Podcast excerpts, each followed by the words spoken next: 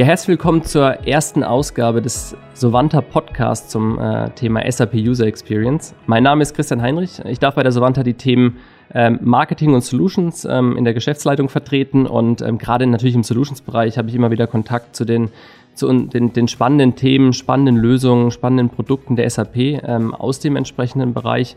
Ähm, und wir wollten den, den Podcast nutzen, um in einzelnen Episoden wirklich etwas unter die Haube zu gucken. Und dadurch, dafür darf ich mir Experten einladen aus dem, aus dem Kollegenkreis, die da wirklich die tiefe Expertise haben, die da deutlich besser Bescheid wissen als ich. Und ich bin sehr, sehr, sehr gespannt ähm, auf die einzelnen Folgen, auf die einzelnen ähm, Gespräche und bin sicher, dass da einiges an, an spannenden Informationen und spannenden Gesprächen rauskommen wird. Heute in der ersten Folge ähm, habe ich mit Michael Kern, den äh, Vorstand der Sovanta, der fürs komplette operative Geschäft äh, zuständig ist, eingeladen. Ähm, ja, er kennt wie kein, kein zweiter eigentlich unsere Lösungen, unsere, unsere Kundenprojekte. Ähm, wahrscheinlich kein Sovanta-Projekt, in dem äh, Michael nicht irgendwie seine Finger drin hatte. Ähm, und dementsprechend möchten wir diese erste Ausgabe nutzen, wirklich mal unter die Haube zu gucken, was versteckt sich eigentlich hinter diesem Thema SAP Experience, um was geht's bei User Experience, wo ist der Wert da drin, was sind spannende spannende Themen aktuell, gerade auch mit dem, mit dem Mitarbeiterfokus. Da profitiert Michael natürlich auch sehr stark von seiner Vergangenheit bei der SAP, in der er viele HCM-Themen begleitet hat, viele Talentmanagement-Themen begleitet hat, auch im äh, Vorstand des, des, Büro, ähm, des Personalvorstands viele strategische Themen vorangebracht hat. Und ja, da kann er ein bisschen aus dem Nähkästchen plaudern. Ich freue mich auf jeden Fall aufs Gespräch ähm, und hoffe, Ihnen geht es auch so. Ja, hallo Michael. Ähm, Freut mich, freut mich, dass du da bist. Äh, herzlich willkommen zum, zum ersten Podcast der Serie. Wir haben uns ja entschieden, wir, wir gehen den Trend mit. Ich denke, wir haben auch einiges zu erzählen und wir wollen ähm, ja die nächsten, die nächsten Folgen nutzen, um viel über das Thema SAP User Experience zu sprechen, unsere Erfahrungen damit und was lege da näher, als, als dich als ersten Gast einzuladen, ähm, der doch wirklich das ganze Thema mit aufgebaut hat bei uns. Ähm, den eigentlich jeder unserer Kunden kennt, äh, der die meisten, wahrscheinlich alle Projekte irgendwie mitbegleitet hat.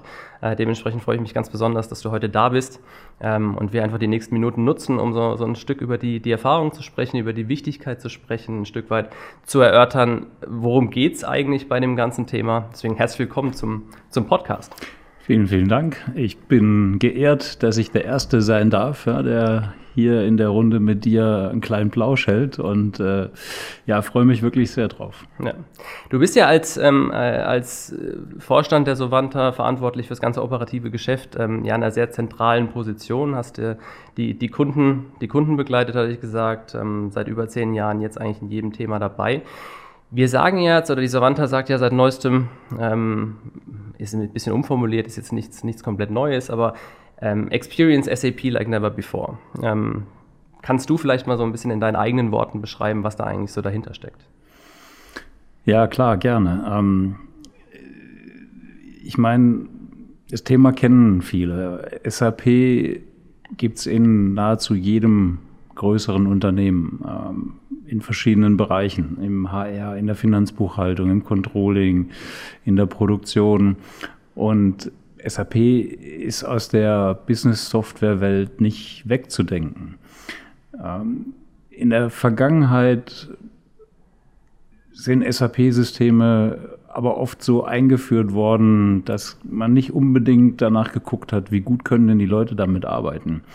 Wie produktiv sind sie denn wirklich damit? Und bei Experience SAP Like Never Before geht es am Ende genau darum, SAP so zu nutzen, die, die Stärken zu nutzen, die in der Business Software liegen, aber auch eben so zu implementieren und mit, mit neuesten Technologien so zu nutzen, dass äh, dass ich SAP am Ende benutzen kann wie eine, wie eine Consumer-App, wie das, was ich Tag ein, Tag aus auf meinem Handy benutze.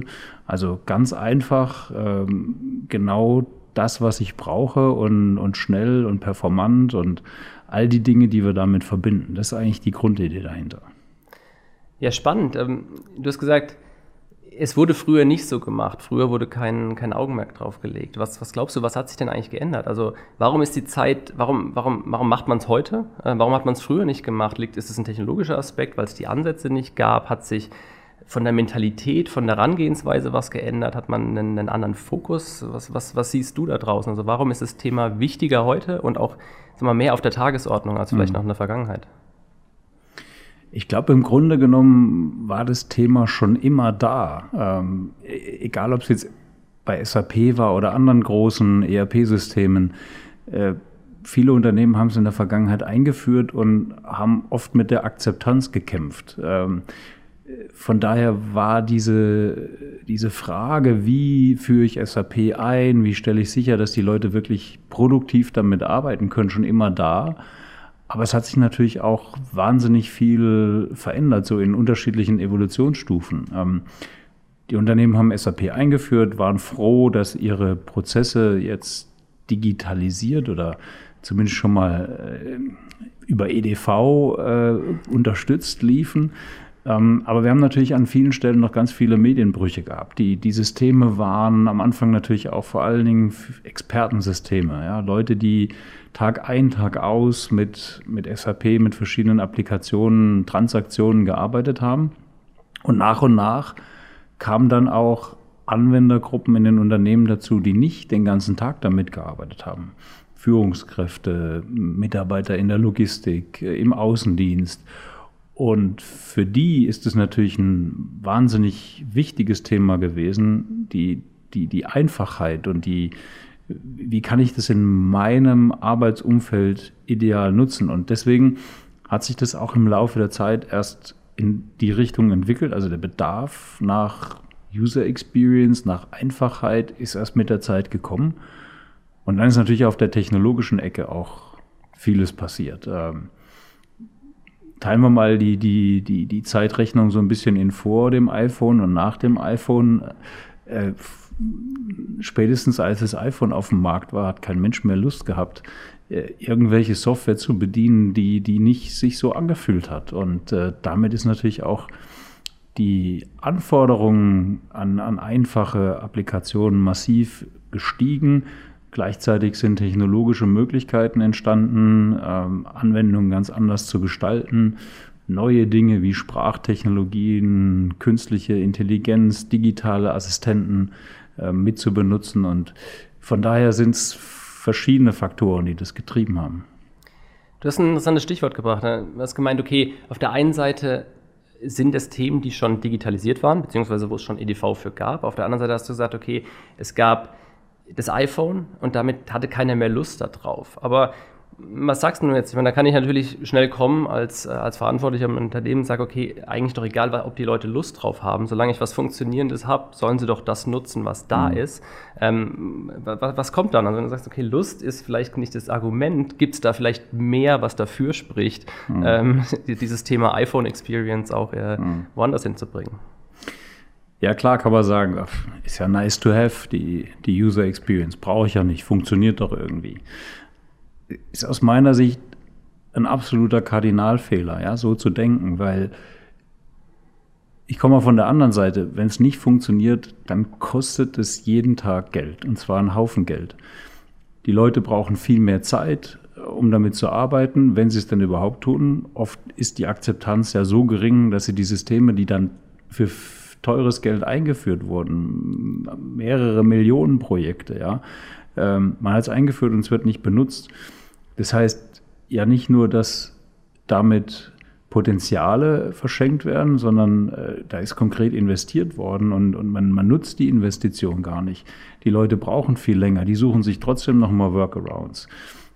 Prozesse, die auf, auf EDV-Unterstützung oder digital getrimmt worden sind, verlassen auf einmal wieder die Welt, äh, laufen gar nicht so schnell durch. Also, um es mal zusammenzufassen, da wird jeden Tag Geld verbrannt, weil die Leute viel länger brauchen, weil die Prozesse gar nicht so laufen, wie sie wollen. Also User Experience ist für mich alles, aber nicht nice to have.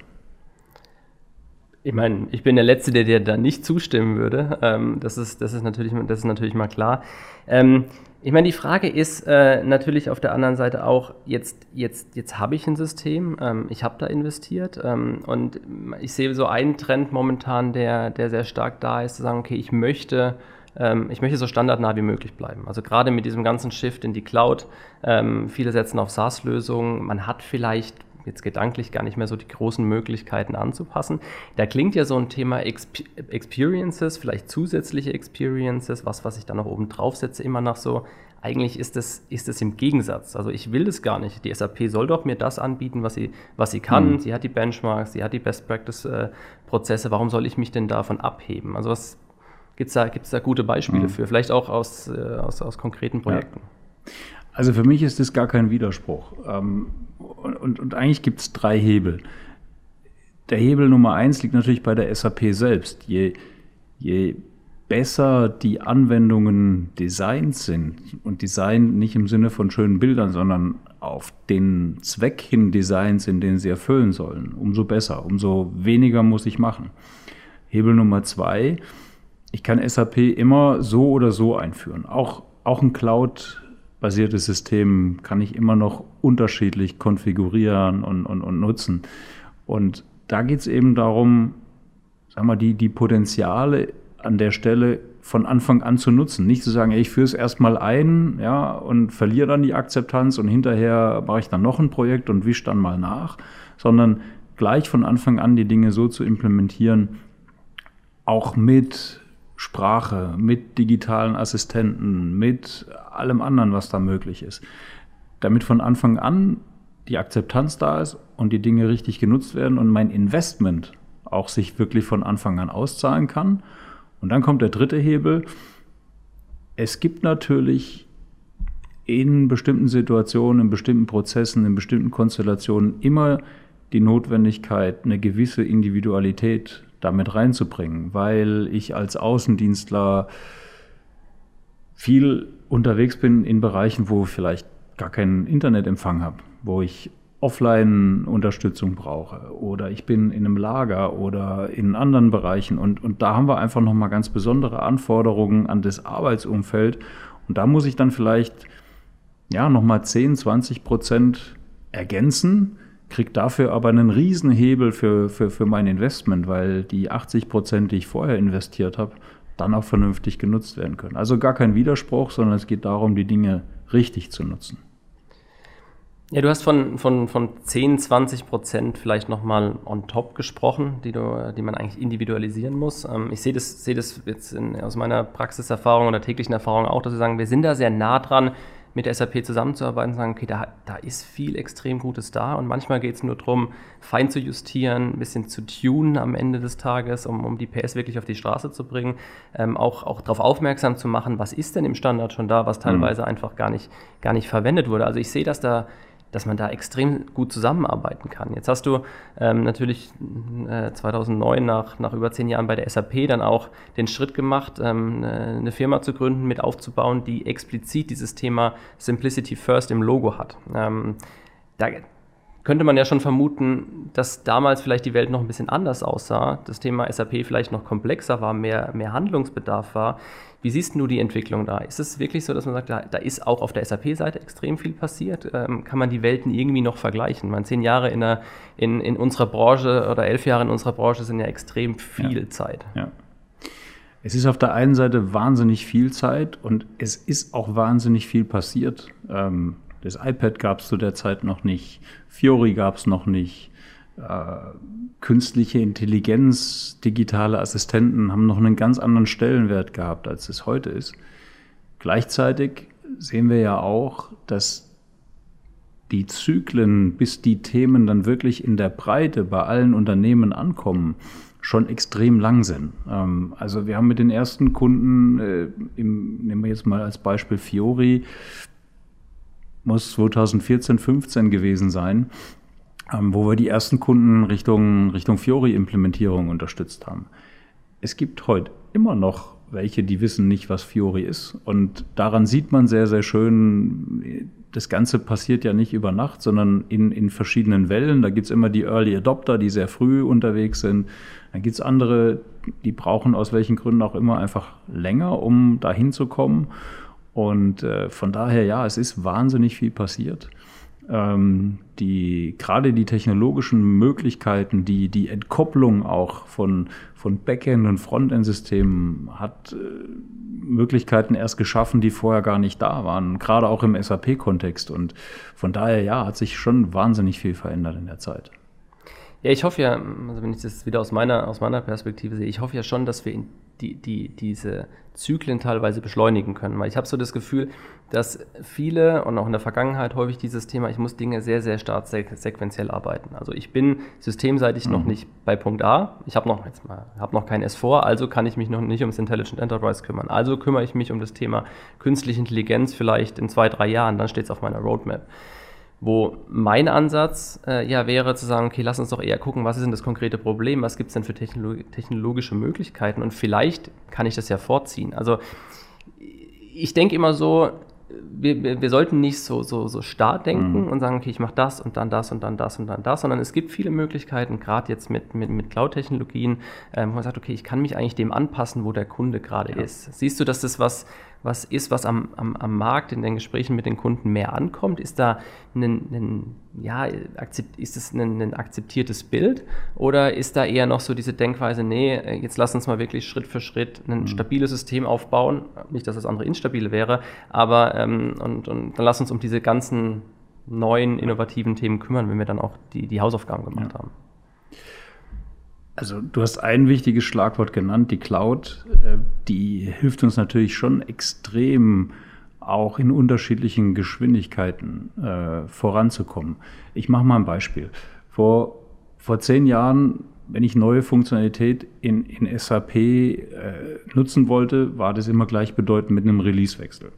Releasewechsel, da sträuben sich allen IT-Lern immer die Haare, ja, weil ich habe was, was funktioniert. Warum muss ich jetzt ein Risiko eingehen und einen Haufen Geld investieren, damit es danach nur wieder funktioniert? Und jetzt sind wir wieder ein bisschen bei der Trennung der, der, der unterschiedlichen Schichten. Ja, ich glaube, die Strategie zu sagen, ich, ich habe ein paar Business-Systeme, die versuche ich so stabil und so lang wie möglich zu halten. Und da, da mache ich auch nur die wesentlichen Änderungen, die wirklich wichtig sind. Und auf der anderen Seite habe ich eine Welt, in der ich stärker die Innovation treiben kann, in der ich auch mal Sachen ausprobieren kann, in der ich viel schneller bin, ähm, äh, wo ich eben über eine Cloud-Plattform äh, auf meine bestehenden Systeme drauf, ich sag mal, die User Experience bringen kann, äh, die die Anwendungen so zum, zu den Anwendern bringen kann, die Anwendung zu den Anwendern bringen kann, dass sie sie richtig benutzen können. Und ähm, da hilft die Cloud enorm, da hilft das Entkoppeln von Frontend und Backend. Äh, und dadurch kriegen wir auch endlich mehr Geschwindigkeit da rein. Ist es überall schon so weit, wie es möglich ist? Ich glaube nicht. Ähm, es hat auch was mit Organisation, mit Projektvorgehensweise zu tun. Und ich glaube, da können wir noch ein Stück mehr Agilität gebrauchen, ähm, eben gleichzeitig an der anderen Stelle die Dinge so stabil wie möglich halten. Wir würden mal den, den Schwenk ein bisschen versuchen, weg von dem, dem Thema Experience und User Experience im Allgemeinen, sagen, okay, verstanden, wir wollen, wir wollen SAP einfacher machen, SAP tunen, die PS auf die Straße bringen, mal mehr spezifischer, also wirklich den, den Mitarbeiter. Ich meine, du hast einen klaren Fokus auch auf, äh, auf HR, auf HCM, wir als Firma auch, ähm, hast in der Vergangenheit auch bei der bei der SAP äh, die Verantwortung gehabt für, für, für SAP, HCM, Go-to-Markets, für, ähm, für Talentmanagement. Also du bist da jetzt sehr, sehr tief drin. Und ich kann mir vorstellen, dass dieses Thema Experiences, mein Employee Experience ist sicherlich eins der Hype Modeworte ähm, äh, schlechthin, aber dass hat diese, diese Themen nochmal ein bisschen anders gelagert sind. Also wie, wie wichtig ist es, wann zahlt sich auch, es auch aus, kann ich einen Business Case rechnen, kriege ich einen, einen, einen, sichtbaren Return on Investment, wenn ich mich um das Thema Employee Experience kümmere. Vielleicht können wir mal ein bisschen die Richtung mhm. betrachten und sagen, was gibt es denn für Besonderheiten, wenn man, wenn man wirklich HR-Systeme anguckt und wirklich Mitarbeiter, ähm, also Tools, die wirklich auf den Mitarbeiter ähm, zugerichtet sind oder mhm. zugeschnitten sind? Ich glaube, gerade in den, in den HR-Themen ist diese, dieser Wandel von äh, es war anfangs ein Expertensystem und im HR war es die Personalabrechnung. Ja, da hat die EDV angefangen. Äh, da hat man Rechner benutzt am Anfang. Äh, zu Beginn Großrechner, aber so weit müssen wir gar nicht zurückgucken. So, und dann hat das Thema HR die Personalarbeit, äh, die Personalabteilung verlassen, indem die Führungskräfte da draußen in der Linie, in dem die Mitarbeiter eingebunden wurden, in dem Betriebsräte eingebunden wurden, Kandidaten eingebunden wurden. Und da haben wir genau diesen Effekt, es waren auf einmal nicht mehr die Abrechnungsexperten, ja, die Personalstammdaten gepflegt haben, die sich um die Abrechnung gekümmert haben, äh, die am Ende vielleicht noch irgendwie einen Lohnzettel verschickt haben, sondern da waren auf einmal Führungskräfte mit eingebunden, die ähm, gewisse Workflows freigegeben haben, die äh, Anträge geschickt haben, Versetzungsanträge, äh, Umgruppierungen, äh, Mitarbeiter, die Urlaubsanträge geschickt haben, Bewerber, die sich auf einmal in den Systemen selbst von außen beworben haben. Und das war natürlich ein Riesenshift, ja, auch was die Anforderungen an die Systeme angeht. Und genau bei den Gruppen, Führungskräfte, Mitarbeiter, Bewerber, ähm, vielleicht auch Betriebsräte und andere, die im HR eine Rolle spielen, da haben wir ja diese, diese Anforderung an Einfachheit so massiv wie kaum woanders. Warum ist es so? Ja, ja gut, ich mache vielleicht alle paar Wochen mal Urlaub, ja, und benutze die Anwendung. Ich habe vielleicht einmal, zweimal, dreimal, viermal im Jahr ein Performance-Feedback-Gespräch, ein, ein 360-Grad-Feedback-Gespräch mit vorgesetzten Mitarbeitern. Das heißt, es sind alles Systeme, die nutze ich nicht 20 Mal am Tag, sondern vielleicht 20 Mal im Jahr. Und da ist es so wichtig, dass das einfach ist. Und wenn die Systeme nicht funktionieren, ist die Akzeptanz im Keller. Ja, und dann habe ich mit den, gerade auch mit den Führungskräften im Unternehmen, ähm, so ganz viel schlechte Stimmung im Laden, ja, und äh, dann kriege ich so ein Thema auch nicht mehr gedreht. Also da ist diese Einfachheit, dieses, äh, es muss, nicht, es muss funktionieren wie auf dem iPhone, ja, dieses Bild, das ist so unglaublich wichtig, sonst funktioniert es einfach nicht. Ja, aber du hast jetzt genau wieder das Stichwort auch gesagt, okay, es sind Themen, die ich jetzt vielleicht nicht 20 Mal am Tag mache. Also ich gehe dreimal im Jahr in Urlaub, dann habe ich vielleicht, hoffentlich bin ich noch weniger krank ähm, und ähm, mein Performance-Gespräch habe ich vielleicht zweimal im Jahr, außer ich mache irgendwie äh, ein abgefahrenes 360-Programm. Ähm, das macht es ja nochmal, um auf den Punkt zu kommen, schon nochmal schwieriger, jetzt einfach einen harten ROI zu rechnen, könnte ich mir vorstellen an vielen Stellen. Was, mhm. Weil das ist ja das, was häufig, was, was ich auch sehe in Situationen, dass wir sagen, mit unseren direkten Ansprechpartnern, das ist ja gar kein Problem. Die haben das verstanden, die, die, die kennen die Mehrwerte, die sehen das, die wollen es unbedingt machen, aber die müssen ja auch noch für ihre Budgets kämpfen, die müssen noch für, für ihre Freigabe kämpfen, müssen das noch in Richtung Top-Management irgendwie bringen. Kannst du so ein paar, paar Tipps mhm. geben oder mal ein bisschen aus dem Nähkästchen plaudern, was so ja. die, die, die Argumente sind? Also wie kann vielleicht auch so ein Paket aussehen, wo ein ROI vielleicht ein Aspekt ist, aber so einfach mal so ein, so ein bisschen ja. Einblick geben. Ja, also fangen wir mal bei den harten Themen an. Ich habe natürlich jetzt eben die Beispiele äh, erstmal genannt, äh, um, um zu zeigen, das sind oft auch Themen, die nicht jeden Tag stattfinden. Es gibt aber sehr wohl äh, Dinge, die jeden Tag stattfinden. Ich habe äh, Projekte, auf die ich arbeite. Ich habe eine Zeitrückmeldung. Ich habe äh, Bereiche, wo auch noch immer nach, nach Arbeitszeit bezahlt wird. Also kommen, gehen, Pause. Äh, Gerade in gewerblichen Bereichen haben wir das noch ganz viel. Und, und, und da kommt es ja noch mal mehr darauf an, dass die Dinge dann einfach sind. Ja, der äh, Mitarbeiter in der Filiale im Einzelhandel, ähm, der Mitarbeiter, die Mitarbeiterin in der Produktion, ähm, in der Logistik. Ähm, so, und jetzt sind wir wieder bei dem Punkt, wenn die Daten nicht da sind, dann laufen die Prozesse hinten dran nicht. Ja, dann kann ich keinen Tagesabschluss machen, dann weiß ich nicht, wie viel Arbeitszeit habe ich eingesetzt. Also ich glaube, alles rund um Arbeitszeit ist an sich mal so hochvolumig auch, dass es an sich ein ROI ausmacht. Und da gibt es auch noch andere Beispiele. Äh, und dann gibt es natürlich Themen, die sind vielleicht nicht so ganz einfach zu berechnen, aber glaube, die meisten sind sich einig, dass sie da sind. Die Mitarbeiter, die heute in die Unternehmen kommen, erwarten eine, eine gewisse Ausstattung auch an ja, digitaler Infrastruktur, Tools, die, die, die einfach sind. Also wenn ich meine Kinder angucke, ähm, die, die, die kennen keine Anwendungen mehr, die nicht einfach sind. Und wenn, dann sagen sie, was ist denn das für ein alter Käse? Da kann ja kein Mensch mehr mitarbeiten. Und das sind ja auch die, die gut, die sind jetzt noch ein bisschen älter, die jetzt in die Unternehmen kommen, aber die, die sind es gewohnt. Und da geht es darum, am Ende des Tages, gib, den, gib deinen Mitarbeiter Tools, mit denen sie ihre Arbeit gut erledigen können, in denen sie sich äh, entsprechend auch, auch wiederfinden, mit denen sie produktiv sein können, dann zahlt sich das aus. Ja? Ähm, take care of your employees und die werden sich um deine Kunden kümmern. Mhm.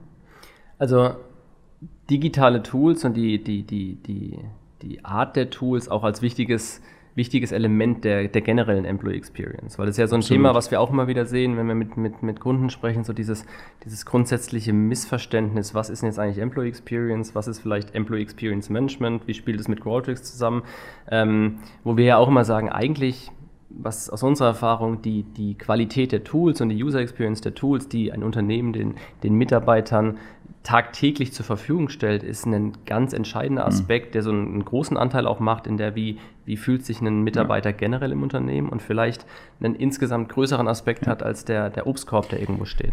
Ja, und ich glaube, da ist so in den letzten Monaten nochmal eins ganz deutlich geworden. Wir, wir reden, wir haben jetzt viel über die HR-Themen und über Self-Services gesprochen, aber kommen wir mal zu einem Thema, was so wirklich auch mein, mein persönliches Steckenpferd ist, der, der digitale Arbeitsplatz. Ja, wir haben uns schon ganz oft darüber unterhalten.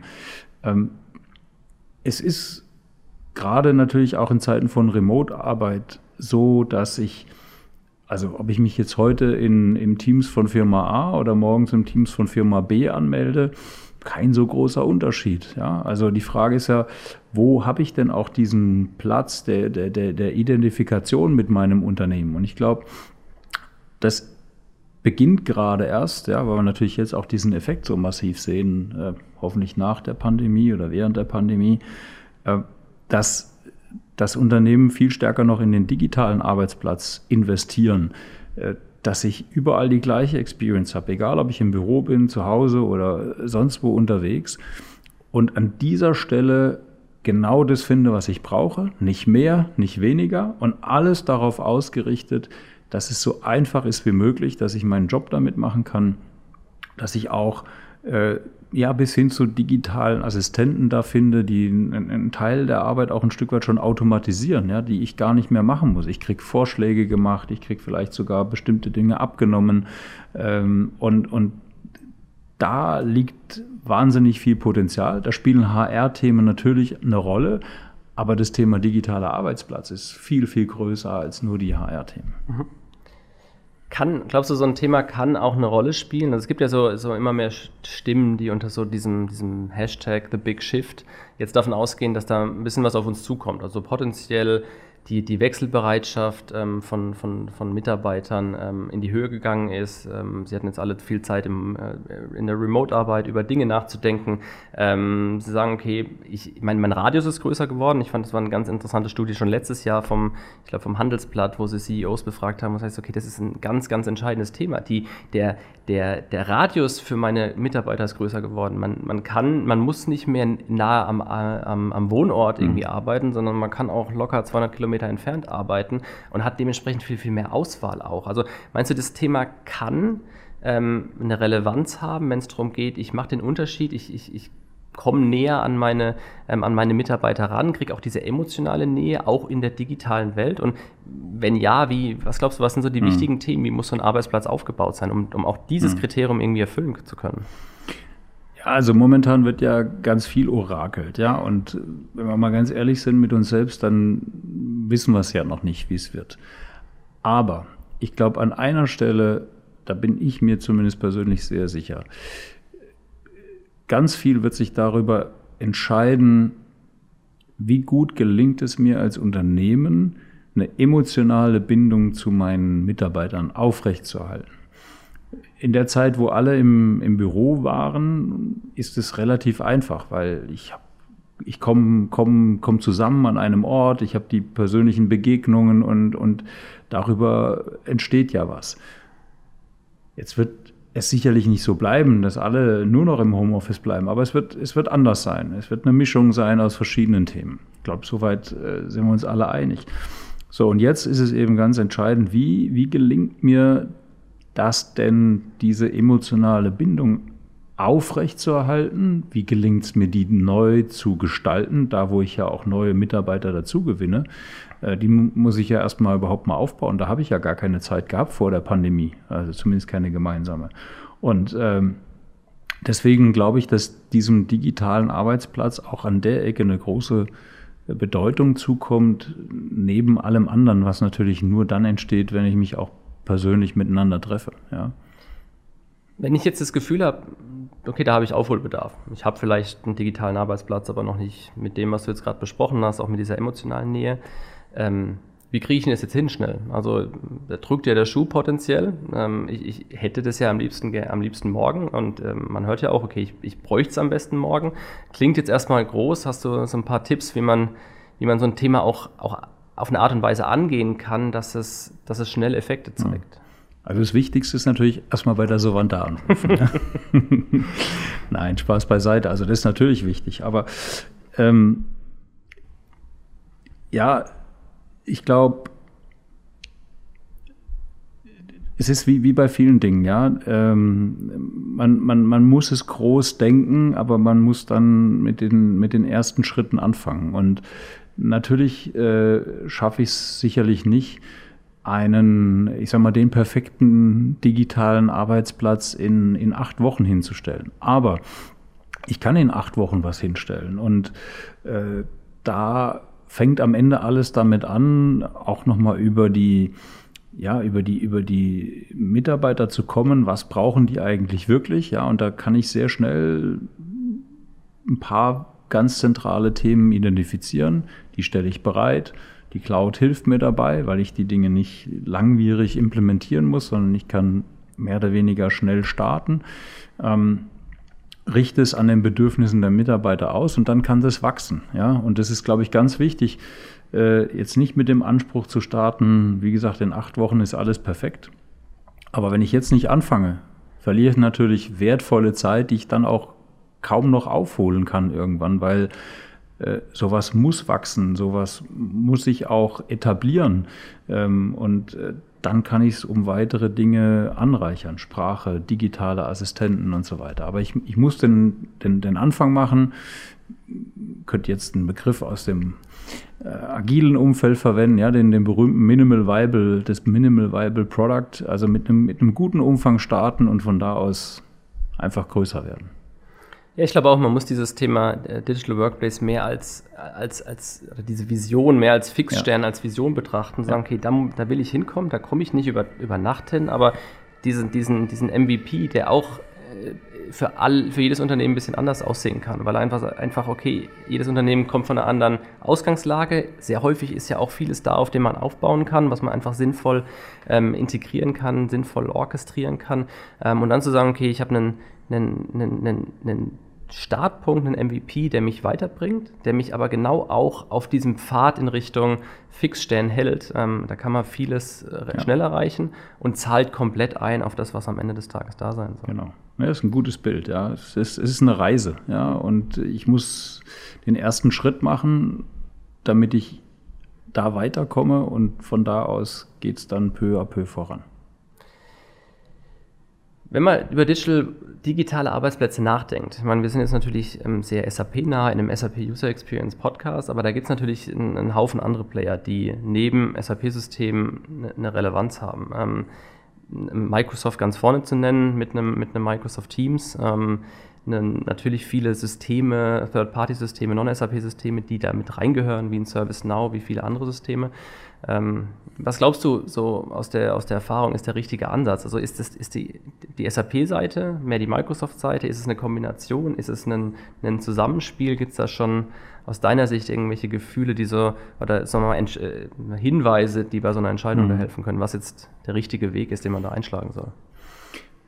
Ich glaube, wenn man den digitalen Arbeitsplatz mal so entmystifiziert, äh, dann bleiben drei Dinge übrig. Das eine sind transaktionale Themen, ja, wo ich wirklich Prozesse bediene, ja, wo ich, wo ich äh, Daten eingebe, wo ich Informationen zurückbekomme.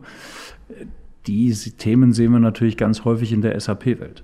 Dann haben wir Themen, die mit Transaktionen so gar nichts zu tun haben, nämlich mehr Content, äh, viel News, viel Inhalte, wo natürlich auch gerade dieses Thema Engagement mit dem Unternehmen äh, viel Resonanzfläche hat. Ja. Also je mehr ich darüber lese, je mehr ich da informiert bin, umso mehr fühle ich mich natürlich auch zum Unternehmen hingezogen. Also dieser ganze redaktionelle Content spielt eine große Rolle. Das zweite, zweite Teil. Und der dritte, ich meine, das erleben wir jeden Tag, alles unter der Überschrift Collaboration, Videoconferencing, Zusammenarbeit an Dokumenten.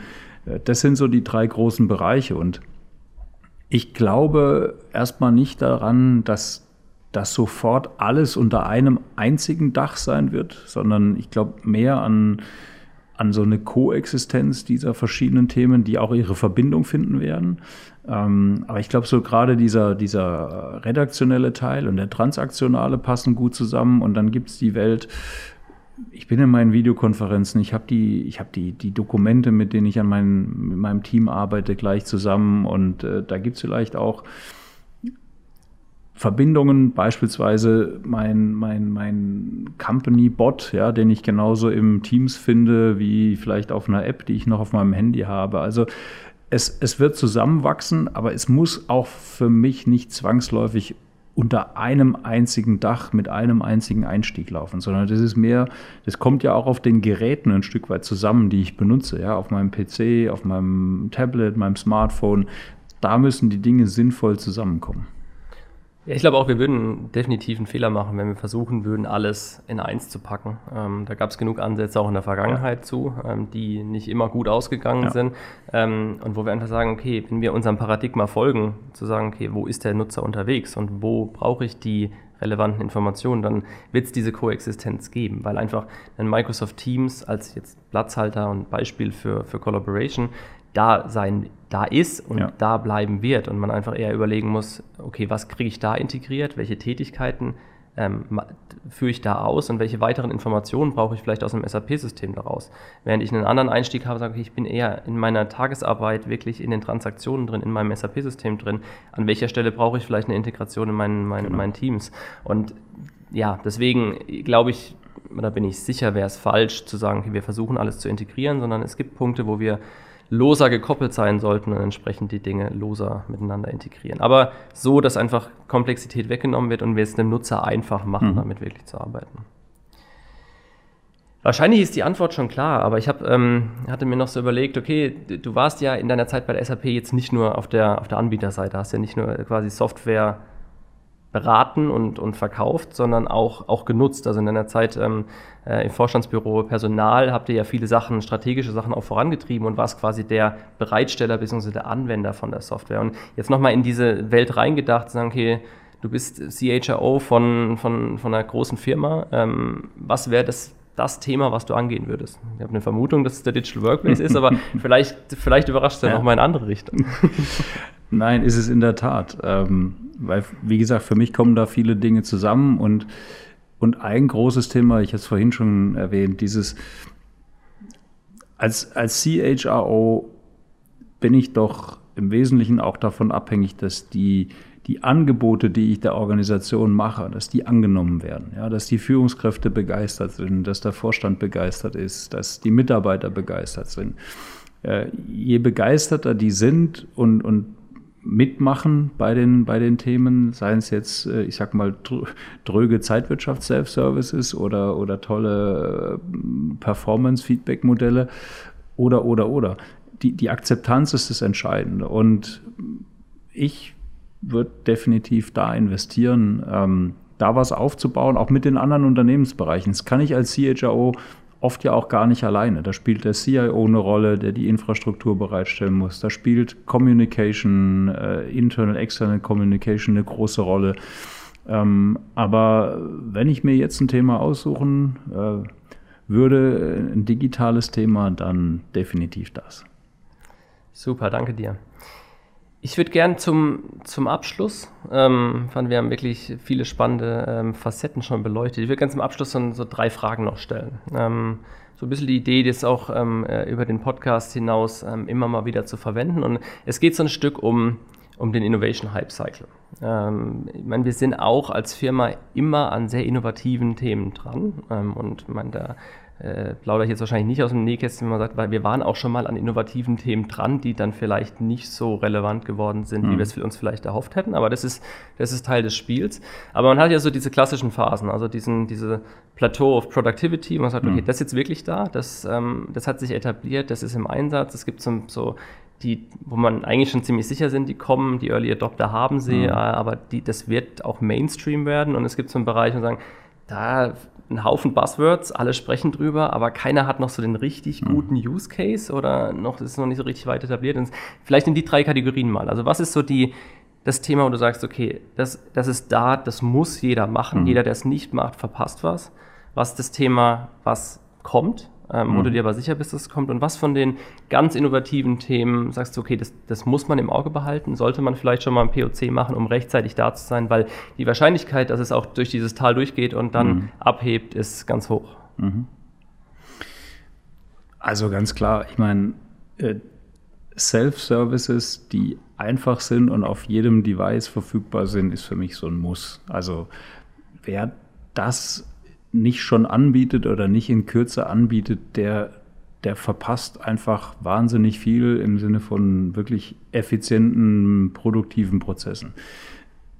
Ich bin 99 zur SAP gekommen, da haben wir über das Thema schon gesprochen. Ja, damals äh, in ganz anderem Umfang und auf anderen Technologien und mobil und so weiter. Das gab es alles noch nicht, aber das ist aus meiner Sicht Brot und Butter. Ja, das muss man jetzt machen. Nicht, dass es schon alle haben und noch nicht so haben, wie es sein sollte, aber da wird man auch merken, in den nächsten Jahren werden alle nachziehen. Ähm, oder auch alte Anwendungen modernisieren. Ähm, zum zweiten Thema ist ganz interessant. Wir, wir, wir beschäftigen uns bei der Savanta ja auch schon seit vielen, vielen Jahren mit dem Thema Sprache. Äh, ich glaube, auch 2014, 2015 haben wir die ersten Sachen oder noch früher haben wir diese ersten Sachen gemacht. Und es hat eine ganze Weile gedauert, finde ich, bis es wirklich angekommen ist da draußen. Äh, alle haben irgendwie Siri benutzt und so weiter, aber wir haben auch gemerkt, so, ja, es ist cool, aber so richtig cool auch noch nicht. Und das wird gerade besser. Und ich, ich sehe schon ganz klar, ähm, das wird ein Thema sein, was jetzt deutlich schneller um sich greift äh, in Verbindung mit den digitalen Assistenten. Und da sollte man jetzt den Anschluss nicht verpassen. Ähm, was das Thema künstliche Intelligenz jetzt mal noch im weiteren Sinne, natürlich ist Sprache und digitale Assistenten auch schon viel künstliche Intelligenz, aber da geht es jetzt ja wirklich auch noch mal einen Schritt weiter in die, in die echte Automatisierung. Ich glaube, wir sehen da schon auch vieles im Markt, einige, die auch äh, Themen jetzt schon auch produktiv nutzen. Aber da ist aus Produktivitätssicht und Effizienzsicht, glaube ich, der, der allergrößte Hebel. Ich bin gespannt, wie, wie der Cycle sich da weiterentwickeln wird, wie schnell die Adoption sein wird. Ähm, aber da sehe ich natürlich schon ein Riesenpotenzial und den Zug den sollte man definitiv nicht verpassen, weil ich glaube, wenn man da ins Hintertreffen gerät, dann wird es ganz schwer, den Anschluss wieder zu finden. Ja, guter Punkt. Also ich glaube, AI ist wirklich, kann ein kompletter Gamechanger sein. Ja. Also da ist man in der frühen Phase, wenn man sich das Gesamtpotenzial anguckt, glaube ja. ich einfach. Man sagt, okay, da gibt es Cases, die sind auch etabliert und alle sprechen drüber. Also es ist natürlich komplett Definition des Hype-Cycles perfekt ja. erfüllt. Aber was möglich ist, damit um wirklich auf dieses Produktivitätslevel zu kommen, ich glaube, da, da, kratzen wir momentan erst an der Oberfläche. Definitiv. Und das wird. Äh, ja, wird und, und, es ist ja auch nicht nur ein technologisches Thema, es ist ja auch ein organisatorisches und kulturelles äh, äh Thema bis hin zu einem moralischen Thema. Ja? Also, wie viel künstliche Intelligenz äh, will ich und wie ist das Zusammenspiel von menschlicher, äh, natürlicher Exist äh, Intelligenz und künstlicher Intelligenz. Also, und, und beide haben ihre Stärken. Und ich glaube, da werden viele auch eine Weile brauchen, um, um den richtigen Mix zu finden. Ja. Aber jetzt mal rein aus technologischer Sicht äh, argumentiert, den Zug würde ich lieber nicht verpassen, ähm, weil da ist, wie du sagst, ein wahnsinniges Potenzial. Und je früher ich den Schritt mache, auch, auch lerne damit umzugehen und es lerne es richtig einzusetzen. Ja, da, da gibt es ja auch wieder einen Haufen Szenarien, die machen überhaupt keinen Sinn. Ja, da, da, da wird künstliche Intelligenz eingesetzt, da passiert aber nichts. Ja, und da die richtigen Schritte machen, ist, glaube ich, ganz wichtig. Was übrigens auch ein gutes äh, Schlusswort ist, weil wir sagen, darüber zeigt man auch wieder, warum AI eigentlich auch wieder was mit User Experience zu tun hat. Weil falsch eingesetzt und die falschen Absolut. Use Cases ausgewählt, hilft es keinem was ja. stört es am Ende des Tages sogar eher. Das heißt, auch hier muss ich wieder sagen, was hilft dem Nutzer wirklich, um seine Experience zu verbessern? Ja. Ähm, und da wird noch viel Spannendes passieren. Man sieht, ähm, da kommen noch einige spannende Themen auf uns zu. Ich bin mir auch ganz sicher, wir haben nie das letzte Mal heute gesprochen hier. Also wir haben sowieso nie das letzte Mal gesprochen. Wir werden wahrscheinlich noch dreimal heute das sprechen. Ich auch. Aber ähm, auch in, dieser, in diesem Rahmen des Podcasts, äh, da haben wir ja schon mal weitere, drei, mindestens drei spannende Themen identifiziert, über die wir sprechen könnten. Erstmal für heute vielen Dank, dass du da warst. Hat mir viel Spaß gemacht, ähm, hier den ersten Podcast äh, mit dir zu bestreiten. Und wie gesagt, ich freue mich auf die nächsten Male mit spannenden Themen rund um künstliche Intelligenz, um Chatbots, um Self-Services. Da wird uns sicherlich noch einiges einfallen. Ja. Ich fand es auch cool. Hat viel Spaß gemacht. Ich finde es ein gutes Format. Lass uns das wieder machen. Gerne. Danke dir. Danke dir. Ja, das war die erste Episode des Sovanta SAP User Experience Podcast. Mir hat es viel Spaß gemacht. Ähm, ich hoffe Ihnen auch. Was besonders hängen geblieben ist, sind eben die, die Leidenschaft von Michael für die Themen User Experience und Experiences und gerade natürlich auch die Ideen in Richtung digitale Arbeitsplätze. Wofür sind sie wichtig? Was muss ich angehen? Ähm, ich finde, so kann es weitergehen. Mir macht Spaß und ich freue mich schon jetzt auf den nächsten Experten, mit dem ich dann das nächste Thema erörtern darf.